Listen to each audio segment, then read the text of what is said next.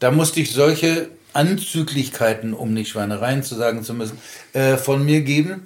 Und rundum eine Partnerin, eine Regisseurin, eine, nur Frauen. Ja. Und ich musste die größten Männerschweinereien von mir geben.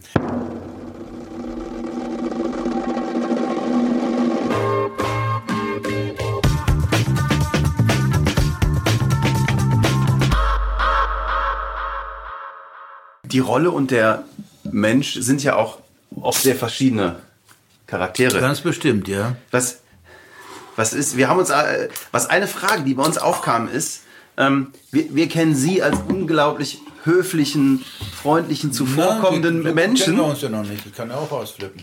Natürlich, aber wenn wir Kontakt haben, wer, wiederum äh, kann Jack Nicholson ganz schön ordinär und plump werden. Äh, ist das, Ich weiß nicht, ob er das auch privat ist.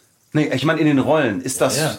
ist das äh, Beruf? Macht das vielleicht sogar Spaß, in diesen Rollen mal so sein zu ja, können? Naja, das macht schon Spaß. Ähm, auf den Wecker ging er mir gleich am Anfang in, als Joker in Batman. Ja. Da hat er so, äh, da habe ich eine richtige Hassliebe gehabt. Da habe ich, der, der macht den Affen, der hängt den Affen raus. Das ist ja furchtbar, ist ja unmöglich. Aber es hat mir natürlich Spaß gemacht, das zu schaffen, das wiederzugeben in seinem Sinne. Ja. Aber viel schlimmer war Dennis Hopper in Blue Velvet. Ja. Da musste ich solche Anzüglichkeiten, um nicht Schweinereien zu sagen zu müssen, äh, von mir geben. Und rundum eine Partnerin, eine Regisseurin, eine, nur Frauen. Ja. Und ich musste die größten Männerschweinereien von mir geben. Und das ist auch so ein Punkt, wo man sagt, spring drüber, das ist Beruf, das ist Job, das andere interessiert nicht. Und die waren auch ganz reizend und nett, die Damen um mich rum und verständnisvoll. Und, Ja. äh, also das war schlimmer als bei Jack Nicholson. Verstehe, verstehe. Also früher, als ich angefangen habe beim Synchron, da war das absolut verpönt. Ja. Also bei Peter Steiner, Schaubühne sowieso und bei unserem Schillertheater, da wurde so hinter der Hand gesagt, so wie zu einem Geheimbund hat einen dann ein älterer Kollege mal mitgenommen zum Synchron. Sonst war das verpönt wie sonst. was. Da gibt es ja den berühmten Spruch von Kortner, der gesagt hat, so Luxi, äh, Luxi war ein Schauspieler früher, hat viel synchronisiert mit einer schönen tiefen Stimme. Luxi, waren Sie wieder im Synchron? Weil das hört man an Ihren Tönen, sagt er. In Ihrem Dunkelkammergewerbe, sagt der Herr Kortner, aber die Gage gibt's im Hellen. Sehr schön. Ja, also, und das, na, das war noch zu meiner Zeit, war es verpönt, synchron zu machen. Auch der Sasse, der, äh, der Intendant, der, der äh, auch vom Schillertheater, vorher Renaissance-Theater, ein Wiener Schlori. Ich weiß nicht, wieso der hier, das kommt jetzt über, in, über Internet, wenn Sie das ver verbreiten, was ich da sage.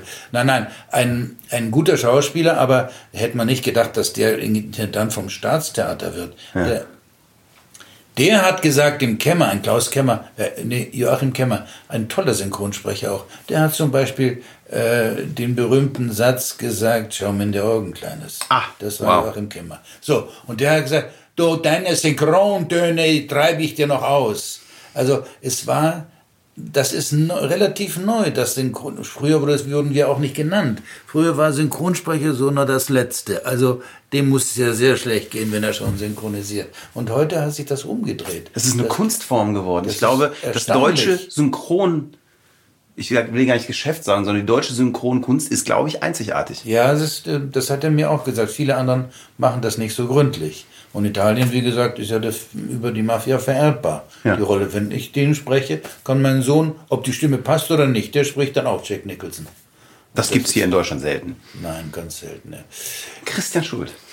Hat ja, ja von seinem der hat die gehabt. Stimme von seinem Vater, ist unglaublich. Der hat ja nicht umsonst auch viele, er hat für etliche andere gesprochen, Ja. wie den. Äh, Der hat den, Ja, den, den den- Jean-Luc Picard hat er gesprochen in dieser, in Star Trek? In Star Wars, in Star Trek. Das weiß ich nicht, aber den berühmten Blonden, den Blonden, den wollte er auch noch sprechen als 80-Jähriger. Boah. Obwohl seine Stimme schon ganz brüchig war. Ja. An dem hing er, am, am, Anthony Hopkins hing er gar nicht so sehr. Aber an dem, wie heißt der andere, der Blonde, den gibt's heute noch. Der lässt sich die Haare fünfmal färben, hat auch selber Filme gemacht. Ah, ja, nenn ich. Ja, nicht? Redford. Ja, Robert Redford. Robert Redford, Robert wollte er sprechen bis zum Schluss. Ja, herrlich. Ja, ja. Das hätte ich nicht gedacht, dass das äh, die Synchronsprechergewerbe oder Tätigkeit so ähm, hochgestellt wird. Ich freue mich darüber. Ich habe mich aufgeregt am Anfang, auch vor, daran sieht man, wie alt ich bin, vor Jahrzehnten, als es geheißen hat im Finanzamt, ich wäre Synchronsprecher, sage ich, ich bin nicht Synchronsprecher. Das ist ein dummer Ausspruch. Ich bin Schauspieler. Wir lernen unter anderem Mikrofon sprechen, das ja. sprechen, wir lernen auch Synchron. Das ist eine von vielen. Ich sage doch auch nicht, ich bin Spitzentänzer. Ein Tänzer muss auch ja. mal auf der Spitze tanzen. Aber deswegen nenne ich ja. mich doch nicht Spitzentänzer. Und so dämlich kam mir der Ausdruck Synchronsprecher vor.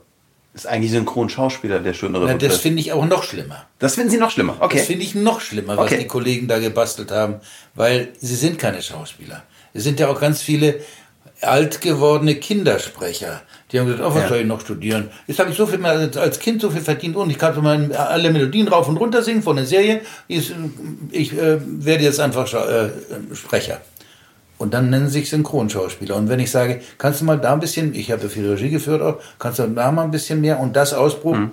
Wie Ausbruch? Also sie haben von dem handwerklichen Synchron ja. Schauspielers und Schausprechers. Ich habe ja furchtbar viel Funk gemacht, so habe ich angefangen, indem ich nach Bremen gefahren bin, Schulfunk gemacht habe, Feature gemacht habe, ganz, ganz viel Funk gemacht. So habe ich angefangen, mich mit dem Mikrofon anzufreunden. Aber es gibt, es gibt so viele Menschen, die den Unterschied zwischen Sprechen und Reden nicht kennen. Ja. Wir bekommen am Tag zehn Bewerbungen. die lauten so ungefähr, meine Frau sagt, ich hätte so eine schöne Stimme. Äh, ich würde gerne bei Ihnen Synchronsprecher werden, ja. wie komme ich an eine Rolle? Ja. Mhm. Und äh, wir, wir machen immer einen Spaß und wir machen es nicht wirklich, aber wir drohen immer an, dass wir es tun, dass wir eine E-Mail zurückschreiben. Ich habe zu Hause einen Bohrer und wollte schon immer mal Zahnarzt sein. Wollen Sie nicht bei mir vorbeikommen? Weil ich finde, den, Markus Hase, einen, einen Sprecher, mit dem wir äh, oft und gerne arbeiten, hat, hat diesen Spruch geprägt. Ja. Und ich finde, es bringt es sehr auf den Punkt, ja, weil es ist ein selbst wenn wir mal die Kunst rausnehmen, es ist ein Handwerk, das man lernen Natürlich, muss. Und zwar genau, Jahre lernen muss. Ja. Und ja. das überhaupt nichts mit Reden zu tun hat, ja. sondern mit, äh, gerade was sie in der Regie sagen. Ein, ein Amateur kann vielleicht in drei Abstufungen zwischen neutral, lustig und traurig klingen. Mhm. Ein, ein, ein, ein, Schauspieler, der das gelernt hat, ja. der kann in Nuancen arbeiten. Und vor allem, ich finde immer, dass unglaublich die größte Kunst ist dieses natürlich klingen. Mhm. Ich, ich sehe das selber, wenn ich ähm, versuche zum Beispiel für unseren Podcast ein Intro zu sprechen. Ich habe 10, 15 Jahre Regie geführt für Sprachaufnahmen. Mhm. Ich glaube zu wissen, wie man spricht, aber ich kann es nicht. Mhm. Ich, ich höre mich selber sprechen nee, und denke so, nein, nee, lass es sein. Natürlich. Nein, nein, und das finde ich ja auch gut. Es gibt ja auch sehr gute Regisseure, die nicht sprechen können, aber ein sehr gutes Ohr haben. Ja. Und die mich darauf hinweisen, das und das war nicht, die, nicht optimal. Und ich merke schon, wenn die ein gutes Ohr haben, dann, dann bin ich auch froh, dann lobe ich die auch. Und dann merke ich, da sind wir d'accord, da sind wir eine Wellenlänge. Wenn ich ein schlechtes Gefühl habe, ja. kommt prompt von hinten, du, äh, das war noch nicht so optimal und dann ja. machst du das nochmal. Ja. Was ist nur, nur weil ich weiß, wie ich es gern hätte, heißt ja noch nicht, dass ich es kann. Genau. Das ist ein, äh, und da habe ich wirklich oft das Gefühl, dass mh, mm, viele Leute da gar nicht so genau wissen, was, wie diese ja. Kunst ist. Ganz schlimm war es mit dem äh, Hochkommen der Privatsender. Ja.